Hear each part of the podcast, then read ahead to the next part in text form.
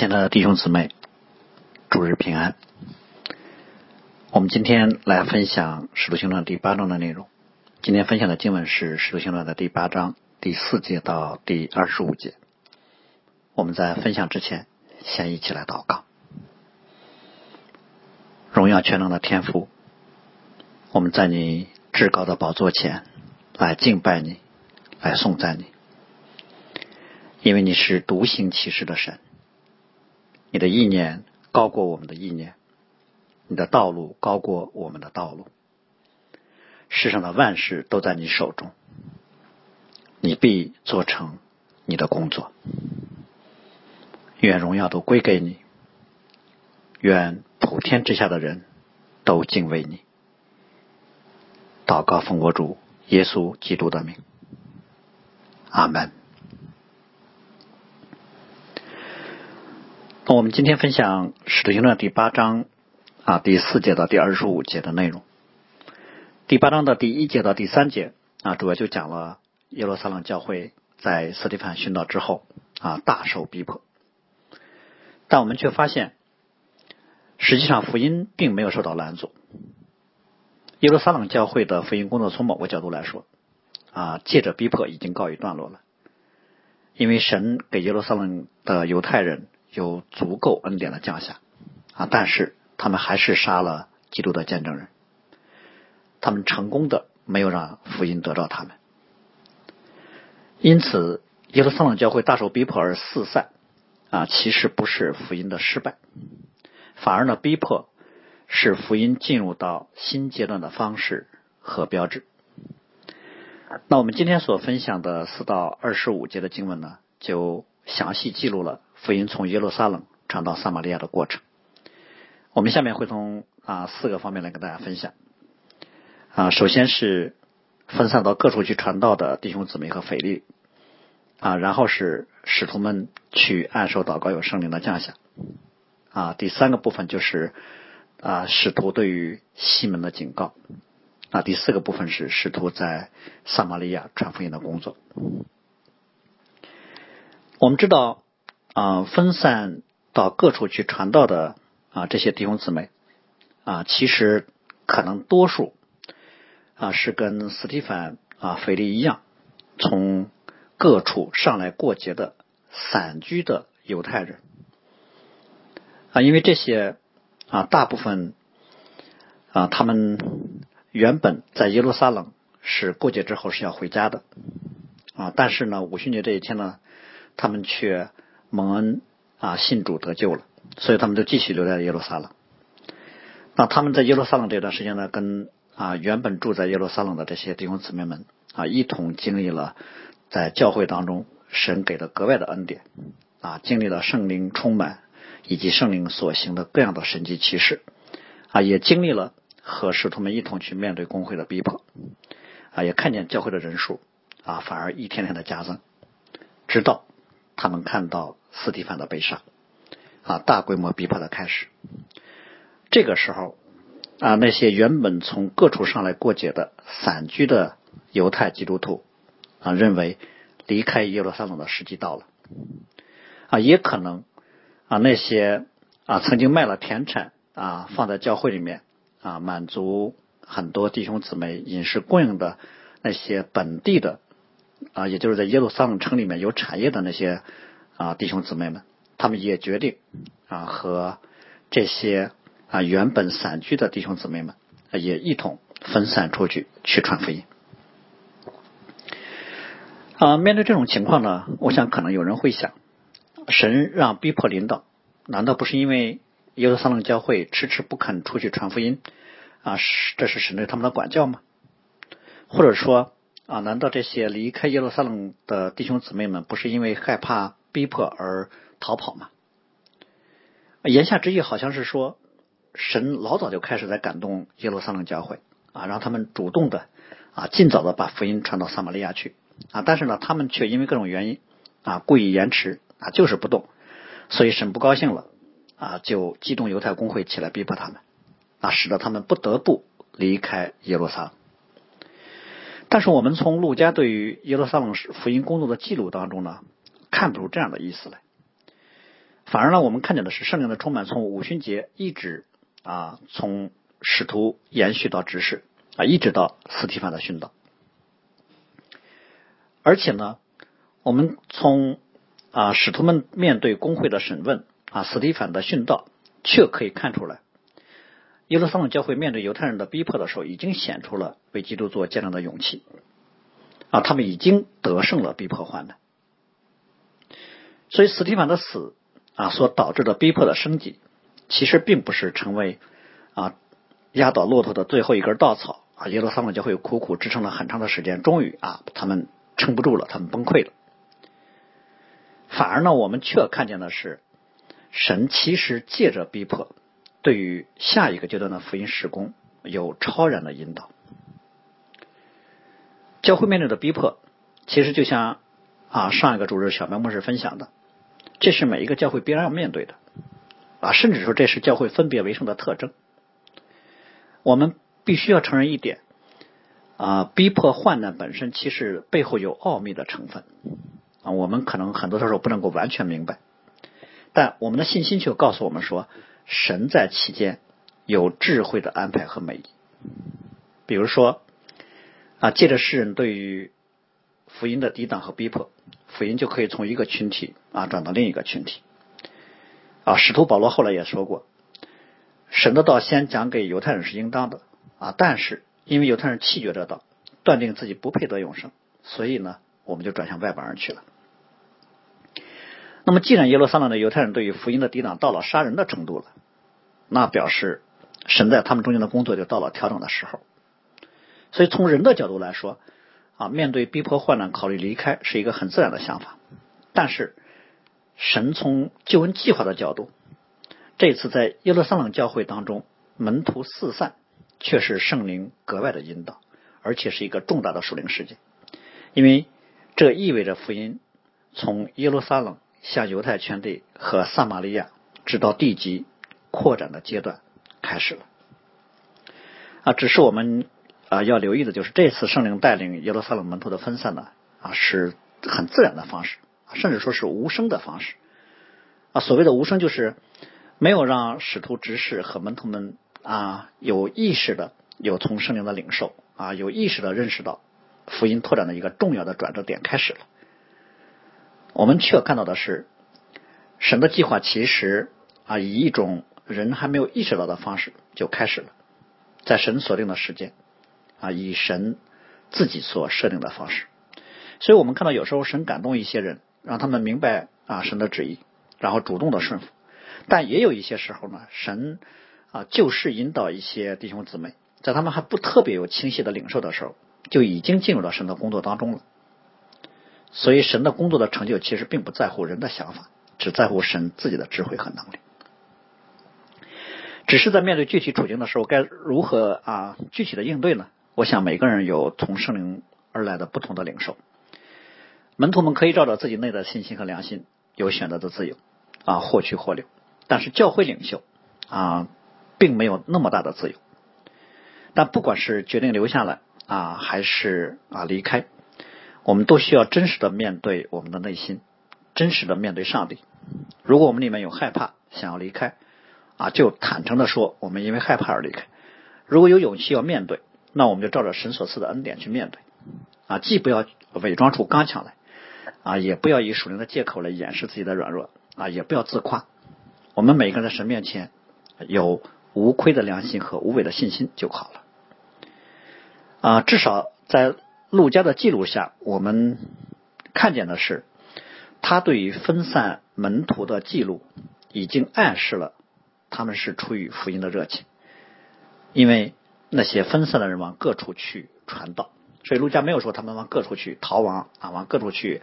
啊准备回家，说他们往各处去传道。那在这些分散的人当中呢，陆家特别提到了一个人啊，就是腓力。腓力呢，这里面这个腓力呢，就是六章当中被选为七执事之一的腓力，啊，不是十二使徒啊之一的那个腓力。啊，在整个使啊使徒行传当中，陆家其实啊多次提到腓力，并特别称他是传福音的腓力。啊，这是在斯提凡之后，使徒行传里面啊特别被记录的另外一位知识。而且呢，腓力在撒玛利亚啊传福音的过程中，圣灵在他身上所行的工作，很显然，路加其实在这里把他跟斯蒂凡之间做了对比，就像把斯蒂凡和主耶稣之间做对比一样，因为他所行的这些工作啊，特别是这些神迹奇事、赶鬼医病等等，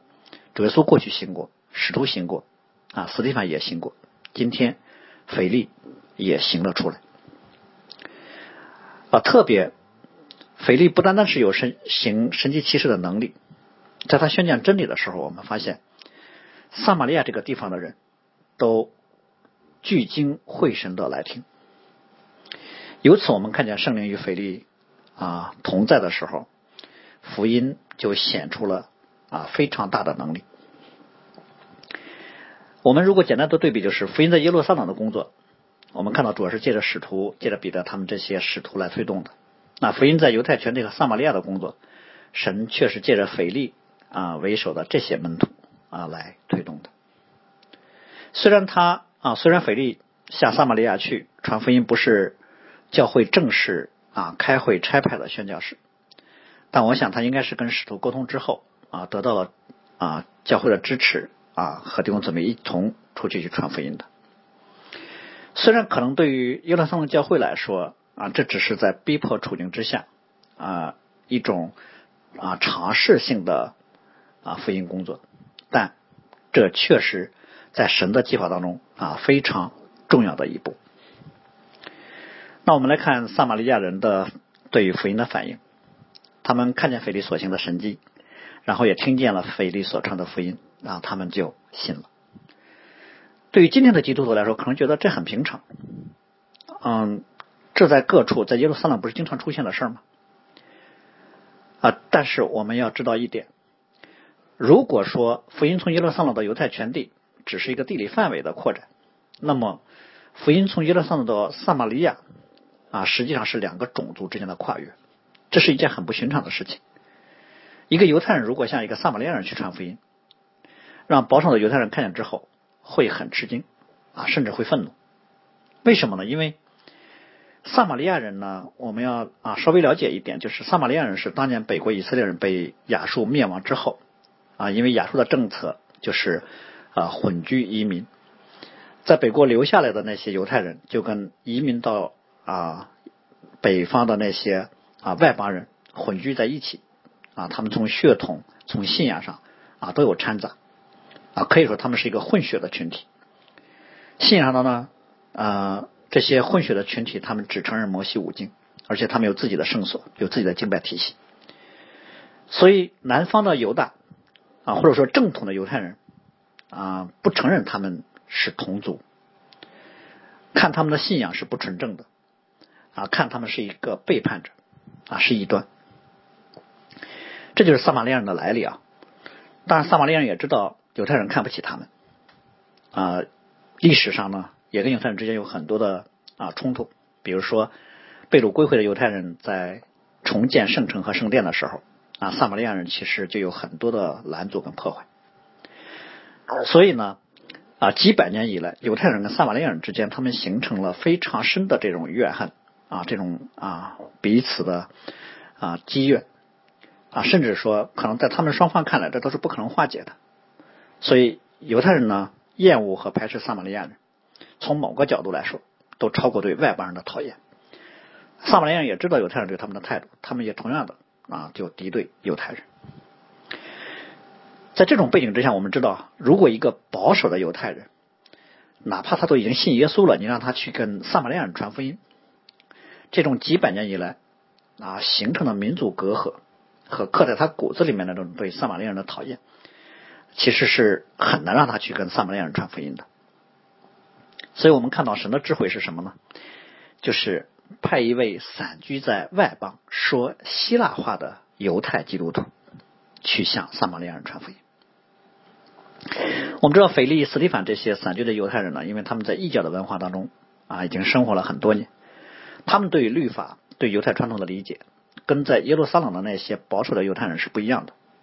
啊。但是呢，同时他们对上帝的敬虔热心没有什么变化。同时呢，他们对犹太犹太之外的群体没有那么强的排斥和轻视。所以呢，如果腓力去传福音的话，他对于撒玛利亚人在文化上的隔阂啊，或者说拦阻，就不像耶路撒冷啊那些保守的犹太人啊，至少他们可能比使徒更有优势。我想这可能也是为什么这次福音从耶路撒冷传到撒玛利亚这么重要的扩展关键点上啊，神是借着逼迫，以一种看起来啊自下而上的有门徒和腓力啊所进行的这种自发的自然的方式。而不是由使徒们啊先领受了意向，然后全教会一起祷告，然后开会讨论制定策略，最后正式啊派遣童工去撒玛利亚去各地啊去支堂，啊不是这样的方式。我想是因为神知道耶路撒冷教会这个时候，他们当中的很多犹太基督徒，他们内在信啊观念的这种更新还没有到能胜过传统的地步，所以这种情况下，如果整个啊，带领团队啊，推动教会的整体啊，去向撒玛利亚传福音，这是非常困难的事情。可能他们中间会长时间的讨论啊，甚至会争论啊，甚至会因为分歧太大啊，这个议题就会被搁置啊，甚至可能还会产生教会内的纷争。也就是说，这个时候的耶路撒冷教会还没有成熟到能够主动的把福音拓展到撒玛利亚的程度啊。事实上，我们也知道，如果要没有外力的话，想耶路撒冷教会在一个自然时间进程当中成熟到能够突破他们民族的隔阂，这个可能难度会很大。所以我们看到上帝的智慧，或者是上帝的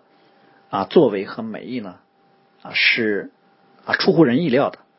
既借着逼迫，那在教会耶路撒冷教会多数人他们内在的观念和信心都还没有准备好的时候，神就开始了向外拓展的计划。同时呢，也借着腓力这些人。把福音传到撒玛利亚之后，反过来又成为拓展耶路撒冷教会他们属灵讲解的方式。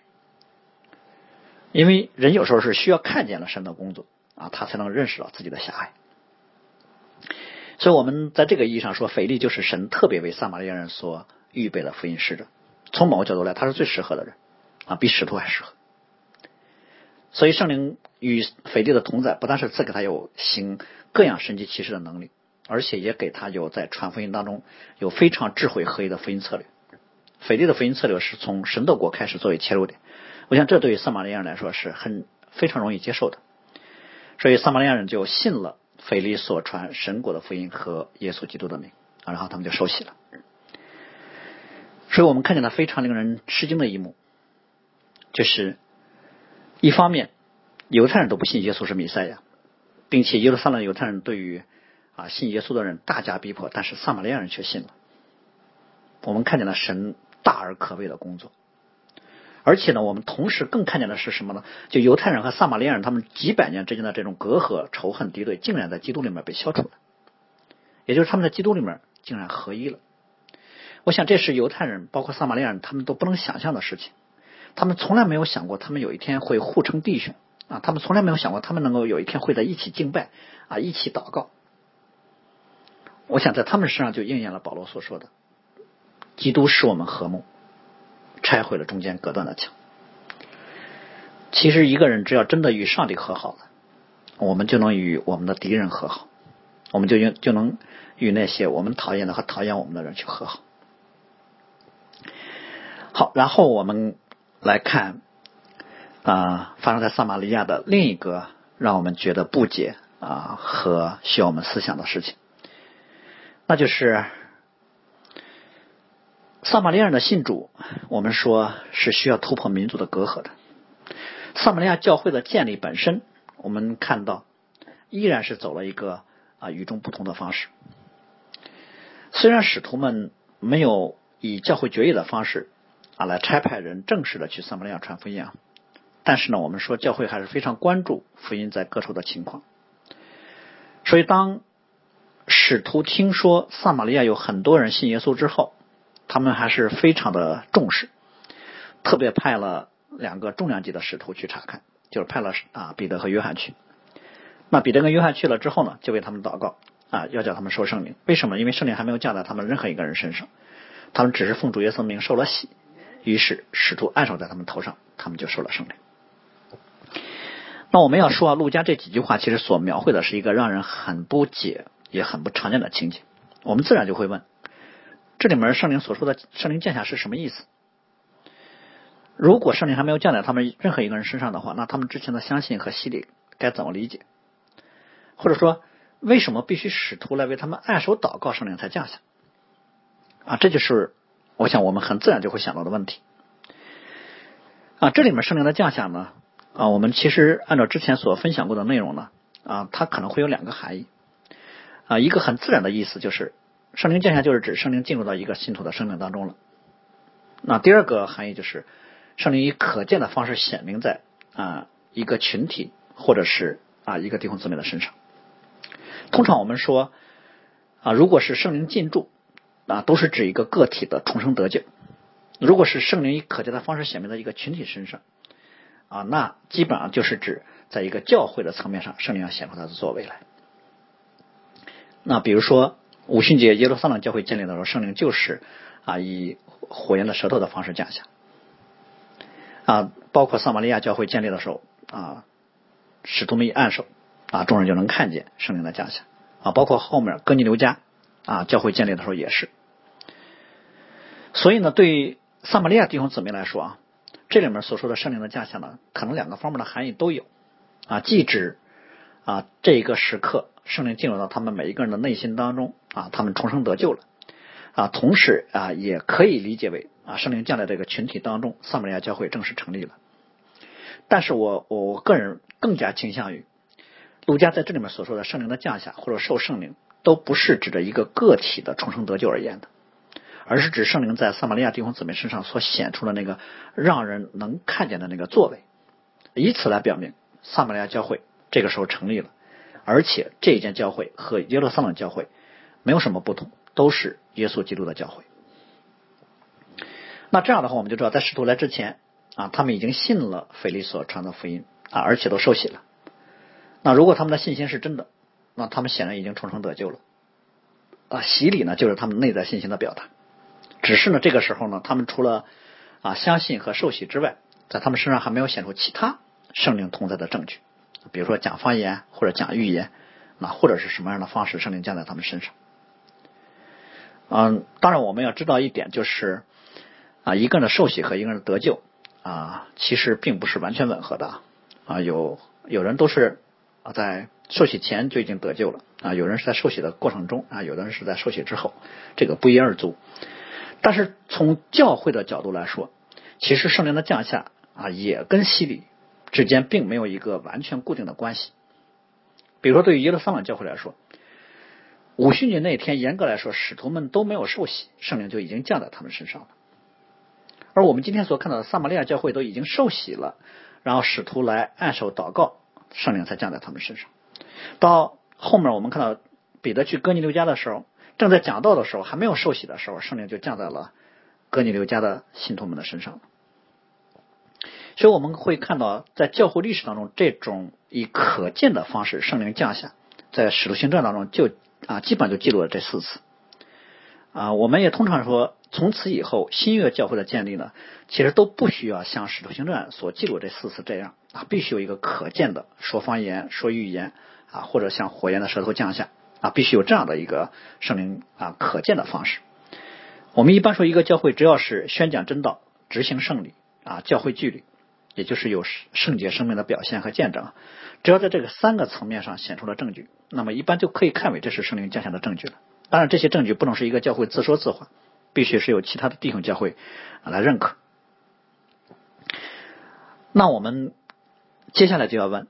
为什么需要使徒来按手祷告？圣灵才降下。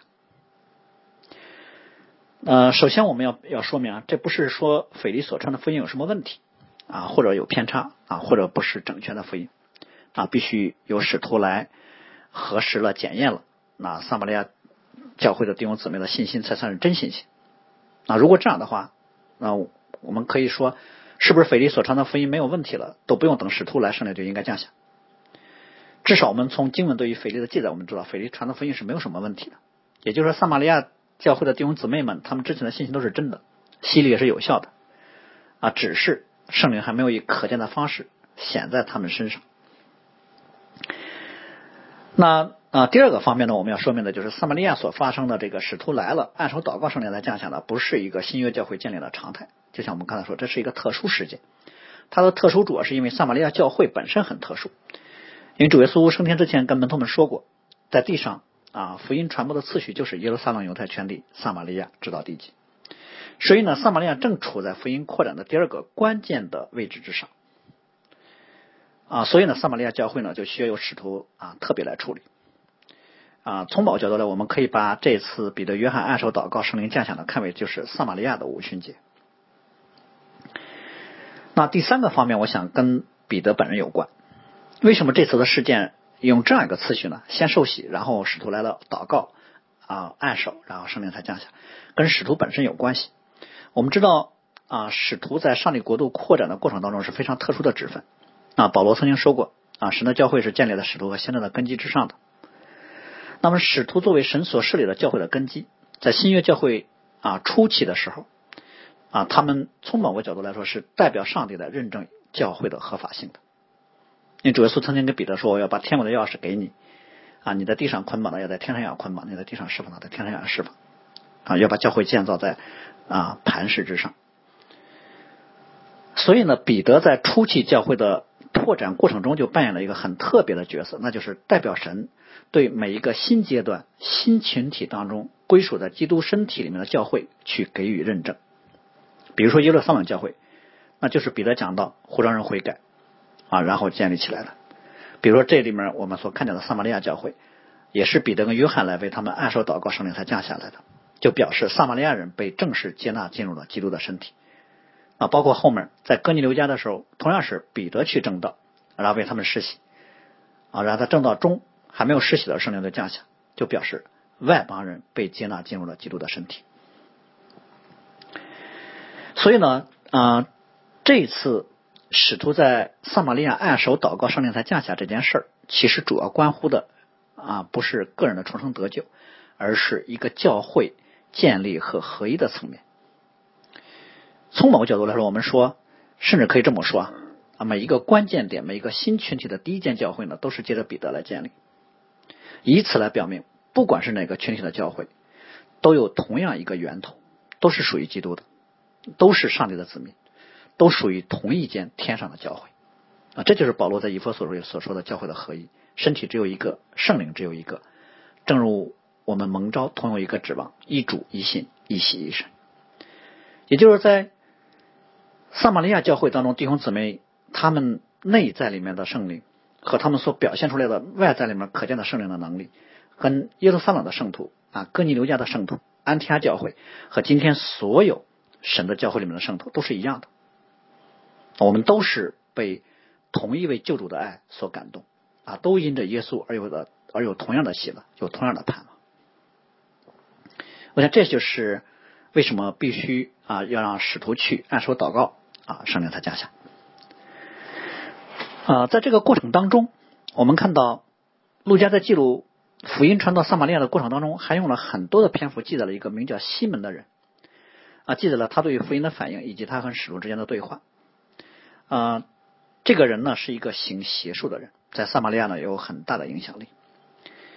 我们可能要啊先思想一点，就是西门所行的邪术和腓力啊所行的神迹。有什么不同？呃，既然称这是西门所行的啊，就是他是行邪术的西门啊啊，既然他在撒玛利亚有这么大的影响力，我们通常说啊，西门的邪术呢就不是像啊魔术啊那样啊一种障眼法啊，主要是骗人用的啊，他是真的有灵界的力量，那能够被他使用。好，那邪术和神迹的不同在哪呢？我想可能。有很多个不同，比如说来源不同啊，神迹主要是从圣灵来的，邪术是从邪灵来的。然后目标不同啊，邪术一定是为了啊让人啊更加的啊远离神啊去拜偶像，而神迹呢是为了让人认识基督啊。再比如说大小能力的大小是不同的啊，邪术呢啊是没有办法跟神迹的相比的。比如说当年摩西。在埃及跟埃及的术士之间有啊这种啊能力上的较量的时候呢，法老的术士呢，也能把他们手里拿的杖变成蛇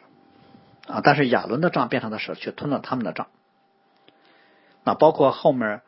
神借着摩西行那个十灾的时候，前两灾雪灾跟那个青蛙之灾，埃及的术士他也能他也能行，可是到了第三灾之后，术士们就没有能力行了，他们只能说这是神的手段。所以我们看到邪灵的能力其实是受限的，神如果不允许的话，啊，过去灵的法术啊，今天也会失效。而另一个邪术和神迹的不同，我想在于操作模式。一般的邪术或者法术呢，啊，都是需要有一个固定的操作模式的，啊，是有仪式的，啊，有动作呀，或者是有咒语。然后呢，他们按照这操作模式啊，一一进行，某一种能力就可以被他们所用了。所以你会看到有一些啊术士呢，是可以被邀请啊，随时行一个超自然的事儿出来让人看的。但是，对于任何一位使徒啊，对于任何一位执事啊，历史上所有的圣徒而言，从来就没有说他可以照着某一个模式一操作，然后圣灵的能力就可以让他来掌握啊，他随时就可以行出来，没有这样的事情。神机骑士从来都是不可控的，因为神机骑士都是圣灵随着自己的意思来运行的。神如果要真的借着某一个门徒，啊，来行神迹，哪怕这个人他事先没有求过，也没有让他准备，啊，当时圣灵感动他，他只要一宣告，神迹就能行出来。另一方面，神如果从来就没有想要啊赐下神神迹的意思，不管一个人怎么去求也没有用。所以从来就没有基督徒说被要求说你表演一个神迹，然后呢他说行啊，他自己就就能表演，那是不可能的，因为神迹是由神说了算啊，不由人说了算。好，这是我想我们简单说一下邪术跟神迹的不同啊。虽然神迹对于啊腓力来说那是圣灵的能力，那不是由他来掌控的啊，但是圣灵却借着腓力在撒玛利亚的福音施工，有完全得胜的果效啊。不但是福音真理被撒玛利亚人信了，单说神迹奇事的话，腓力所行的神迹奇事胜过西门的邪术。从某个角度来说，腓力去之前，西门可以说是撒玛利亚城里面的宗教领袖。嗯，他利用邪术，不但是妄自尊大，而且呢，啊，他还笼络了很多人来跟随他。所以呢，当腓力把神迹行在撒玛利亚的时候呢，所不同的是，腓力没有让人来关注他自己，他没有跟撒玛利亚人说：“看，这都是我行的啊，我叫腓力，你们记住我。”从来没有这样的事儿。腓力行完神迹之后呢？让撒玛利亚人关注的是他所传的神国的福音和基督耶稣的名。所以过去的撒玛利亚人因着西门的邪术就听从了西门这个人，现在的撒玛利亚人是因着腓力所行的神迹就信了腓力所传的福音和耶稣基督的名。所以，我们从某角度来说，腓力把撒玛利亚人从西门的势力下给解放出来了。当然，可能在西门的眼里面。腓力抢了他的位置和他的饭碗，但是更让我们惊奇的是另一件事，就是连行邪术的西门也信了啊，而且还受洗了。受了洗之后呢，常常跟腓力在一块，而且看见腓力所行的神迹和大异能，他就非常的惊奇。当然，我们从后面西门跟使徒的对话就可以知道啊，啊西门的信心并不是真正得救的信心啊，他的信，我想主要是被腓力所行的神迹给折服了。而不是被腓力所传的福音给折服了，所以他他的信不是信了腓力所传的耶稣，从某角度他是信了腓力啊，他承认腓力的能力比他大，甚至可能在西门眼里面，腓力只不过是他的同行啊，腓力呢能力上比他厉害，所以他非常羡慕腓力的能力，他也想像腓力这样。所以呢，他的信和他的受洗对他来说都是真心的，他是真想向腓力去学习。啊，想通过近距离的观摩啊等等，可以达到像腓力这样的高度。所以对于西门来说呢，他的信心和洗礼啊，主要是想通过这种方式去获得啊他想要的力量。所以我们看到西门是一个啊非常现实啊很能隐忍的人。他看到有从外面来的比他强大的同行的时候啊，他他眼中的同行。他的方式不是敌对，反而是加入啊靠近，但这却正是教会的危机。呃，在被能力吸引这一点上，我想我们今天可能很多人啊啊，在某个层面上跟西门有类似的地方，因为有些人信信耶稣呢，不是被福音所宣讲的基督所吸引。而是被神在今生的生活当中能能给很多的祝福和保守所吸引，也就是上帝在他心里面不是第一位的，上帝所赐的能力才是第一位的啊！耶稣是谁也不重要，重要的就是有很多属实的好处。我们当然知道神在今生会给很很多的恩典和祝福啊，这也是我们应该感恩的。但是呢，属实的好处不是最重要的，神要么给，要么不给，这完全由神。啊，不是由我们的啊心意，无论给不给，神都有他的美意，不应该影响一个真正认识耶稣的人对于基督的信靠、感恩和敬拜。所以，如果我们对地上的好处的看重超过了对于基督以及在基督里面所赐的赦罪和永生恩典的看重，其实我们就跟这里面的西门一样了。好，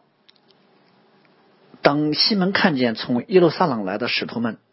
两位使徒啊。以按手祷告，圣灵的能力竟然就能够借着撒玛利亚的弟兄姊妹们显明出来，这一下子让他非常的吃惊啊！他原来想啊，腓力很厉害，现在他看见使徒才发现，哇，使徒原来才是正主，这两个人的级别一定比腓力高啊，因此能力也比腓力大。为什么呢？腓力只是自己有行神迹奇事的能力啊，他并不能给别人啊。但是在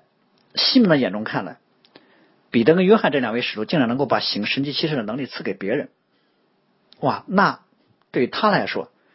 这是啊非常不可思议的事情。所以他马上就采取行动了。他以他对于江湖规矩的理解呢，想跟使徒们有交易，所以他就拿钱给使徒说：“把这权柄给我，叫我按按手给谁，谁就可以受胜利。”所以我们发现，在西门的世界当中呢。啊，能力都是可以为自己来谋利的，或者为自己来服务的。所以呢，他也想把圣灵的能力据为己有，而且呢，他也把圣灵能力看成是一种可以买卖、可以交易的商品。他肯定以为使徒有什么秘诀啊，花钱就可以把这个能力传授给他。从某个角度来说，西门在这里其实是把赐能力行神迹的圣灵呢。跟他过去行法术的时候，可以通过某种方式驱动的邪灵啊，来相提并论的。同时，我们应该留意到一点：西门在跟使徒们说，把这权柄也给我，叫我手按着谁，谁就可以受圣灵。他在说这句话的时候，我们能够感觉到他的口气当中带着一种笃定。我想，一方面他都笃定，可能是来自于他自认为，不管使徒开什么价，他都能出得起。啊，这就说明他可能很有钱啊。另一方面，我想也表明了他为了得到这个能力，已经下定了巨大的决心，就是不管付多大代价，我都要拿到。所以，可能在他心里面，他觉得哇，他很慷慨啊，他是在公平交易。当然，他不会做亏本买卖了。他多年经营邪术，他立刻就发现使徒的这个能力是不得了的。但我们却从西门想花钱买圣灵的能力这一点上看到，他并不真的认识基督。如果圣灵的能力可以用钱来买，或者说属灵的职分可以用钱来买，那就表明神可以用钱来收买，那就说明金钱才是神，那神其实不算什么。所以把钱看为。可以买到一切的人，其实，在他们的心里面啊，是根本没有神的。所谓的神，只不过是一种可以被利用的能力而已。所以我们看到西门，其实他并不真的认识耶稣。彼得听见他说这句话之后，反应特别强烈，直接就翻脸了，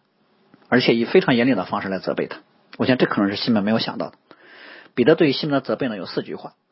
第一句话就是：“你跟你的银子一同灭亡吧。”因为你想神的恩赐可以用钱买，彼得其实这话就已经是骂人了。用今天的话说，就是你见鬼去吧，下地狱去吧。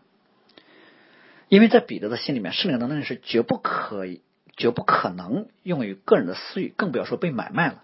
心里有这样的想法和这样行为的人，都是在亵渎神。以他对于自己在基督里面所领受的职分的那种尊重，西门的话其实对使徒来说是就是一种羞辱，所以感情上彼得就无法接受。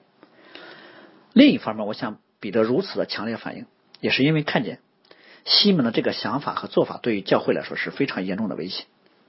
当然，我们也知道教会历史上其实曾经啊曾经出现过很多次啊为了牟利出卖圣旨的事情啊，或者直接买卖圣旨啊，或者有人为了自己的利益呢啊去在教会里面啊承担圣旨啊，或者原本啊确实是想服侍神，但是在服侍的过程当中被自己的私欲给蒙蔽。把神所赐的职分、能力和恩赐用于自己获利的资本。西门算是新约教会历史当中第一个在教会当中提出这样的想法啊和这样做法的人。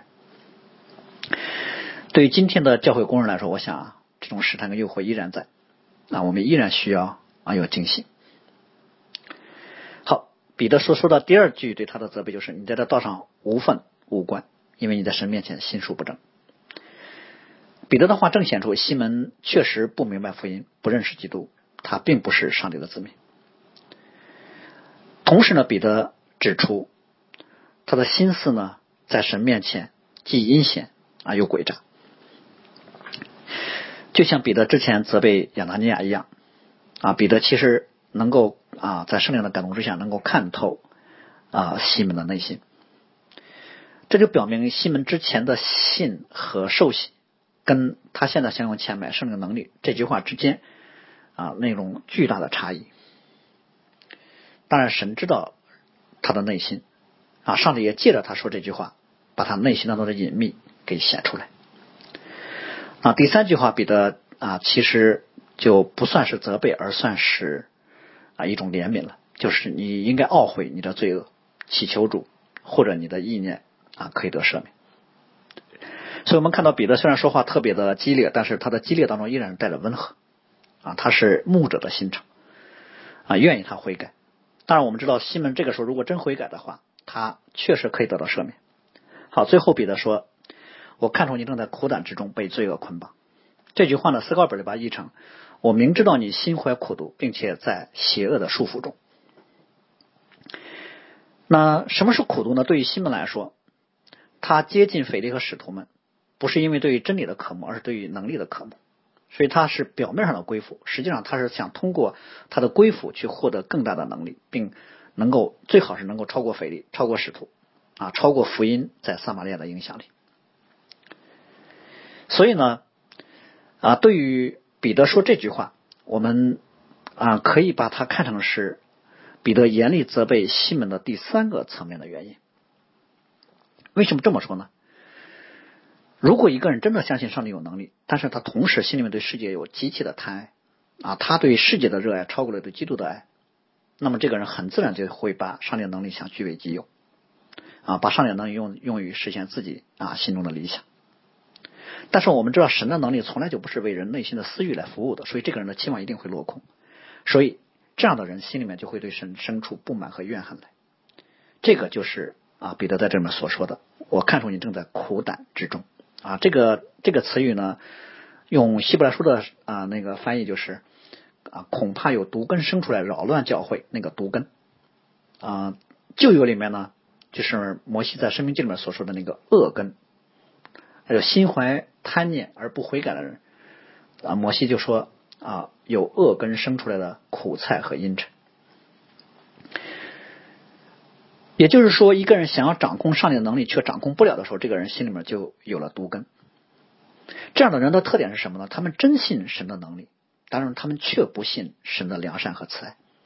所以，这样的人的生命当中，常常充满了一种怨气，对神不满啊，对周围的肢体不满啊，对生活也不满啊，对神觉得神亏待了自己啊，对周围的弟兄姊妹觉得都没有爱心啊，而且呢，他特别讨厌听圣经的道理。所以这样的人在教会当中就会成为很多人的控告啊，成为教会当中怨言和纷争的发起，成为很多人的扰乱。所以我想彼得之所以特别严厉呢，也也已经看出来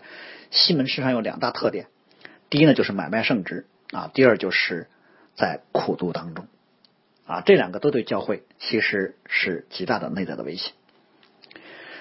好，面对使徒的非常严厉的责备呢啊，西门的回应是看起来好像啊非常的谦卑，但是呢，我们却从他说的话里面看到，他只是对后果有惧怕啊，他并没有提到任何他的罪，也没有提到悔改。因为彼得说：“你当懊悔你的罪，祈求主，或者你心里的意念可得赦免。”那西门的回应是：“愿你们为我求助，叫你们所说的没有一样临到我身上。”彼得其实要的是你要为自己的罪悔改，你或者可以得到赦免。但是西门却说：“我不要那个后果。”他没有提到他的罪，他只是求使徒说：“你说的那些可怕的事儿别落到我身上。”我想，对于西门来说，可能他面对大有能力啊，有如此严厉的使徒，他心里的惧怕是真的，但是他的惧怕从某觉得是错的。他认为使徒生气了，所以后果很严重。他并没有认识到，真正生气或真正发怒的是上帝，真正可怕的也不是使徒，真正可怕的是其实是神。啊，当然，事实上，即使说一个人真认罪啊。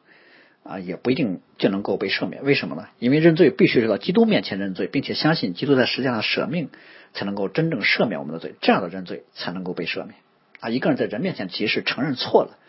啊，认错，啊，并不能够得到赦免。所以西门这个人是否是将来啊他悔改得救了呢？我们并不知道。嗯，圣经也没有记载他的后续，到这就结束了。我想可能这也是陆家有意为之。这个人如果听了彼得的责备，真的悔改了啊，那他还能够认识神啊。如果说啊，他就照着现在的路往下走，那彼得说的话都会应验在他身上。好，那最后我们看到两位使徒彼得跟约翰，他们看见了神在撒玛利亚的工作啊，他们服侍的疆界也同时被扩展了，也就是他们不是只是到撒玛利亚来按手祷告，然后就回去了。而是他们也加入了圣灵借着腓力这些门徒们所进行的福音工作当中了。嗯，虽然在某个角度来说啊，福音从啊耶路撒冷到撒玛利亚的扩展的过程中啊，使徒们是比较被动的。但是呢，我们必须要看到，从五旬节一直到现在，使徒依然在圣灵的同在和充满当中。从他们对于撒玛利亚教会福音情况的关注啊，他们反应的那种快速啊。到他们啊为撒玛利亚教会来按手祷告，以及他们沿途的传福音，都可以看到圣灵依然在他们的生命当中工作。可能对于使徒们来说，从五旬节开始一直到啊到现在，他们在耶路撒冷的啊服饰呢，很多其实不是他们计划中的，基本上他们是发生什么事都去面对什么事那该去做什么他们就去做什么。只是呢，在他们的服饰和计划之外，上帝已经为下一个阶段的工作做好了各种预备。所以时间一到，神的工作就自然啊开始延伸到神所要引导的地方去了。所以上上帝的安排让我们看见，就是腓力被神使用来做一线拓展的工作，使徒们呢随后去跟上。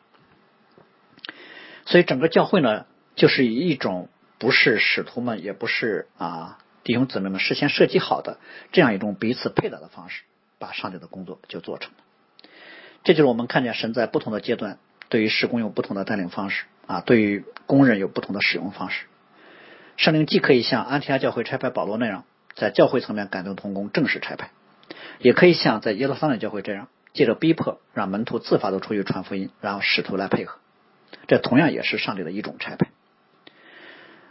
我想最后的时候啊，愿我们都能够成为被神所差派的福音的使者。我们都能够敏感于圣灵的带领，为基督能够勇敢去传福音。最后，以我以保罗所说的一句话作为我们今天正道的结束。保罗在使徒行传后续去往耶路撒冷的啊途中这样说：“我却不以性命为念，也不看为宝贵，只要行完我的路程，成就我从主耶稣所领受的指示，证明神。”恩惠的福音，我们一起来祷告。是的，主啊，你救了我们的命，赦免了我们的罪，给了我们永生的盼望。我们的今生该以怎样的方式来回报你在我们身上的恩典呢？那就是能够被你使用，成为你福音的使者，能让我们身边的人听见福音，得到永生的盼望。愿你在我们中间来工作，使我们能够敏感于圣灵的感动，能够随时被你拆派，能够成为你的见证，敢于在你让我们去宣讲的地方，将你的名宣讲出来。愿人都能够认识你。阿门。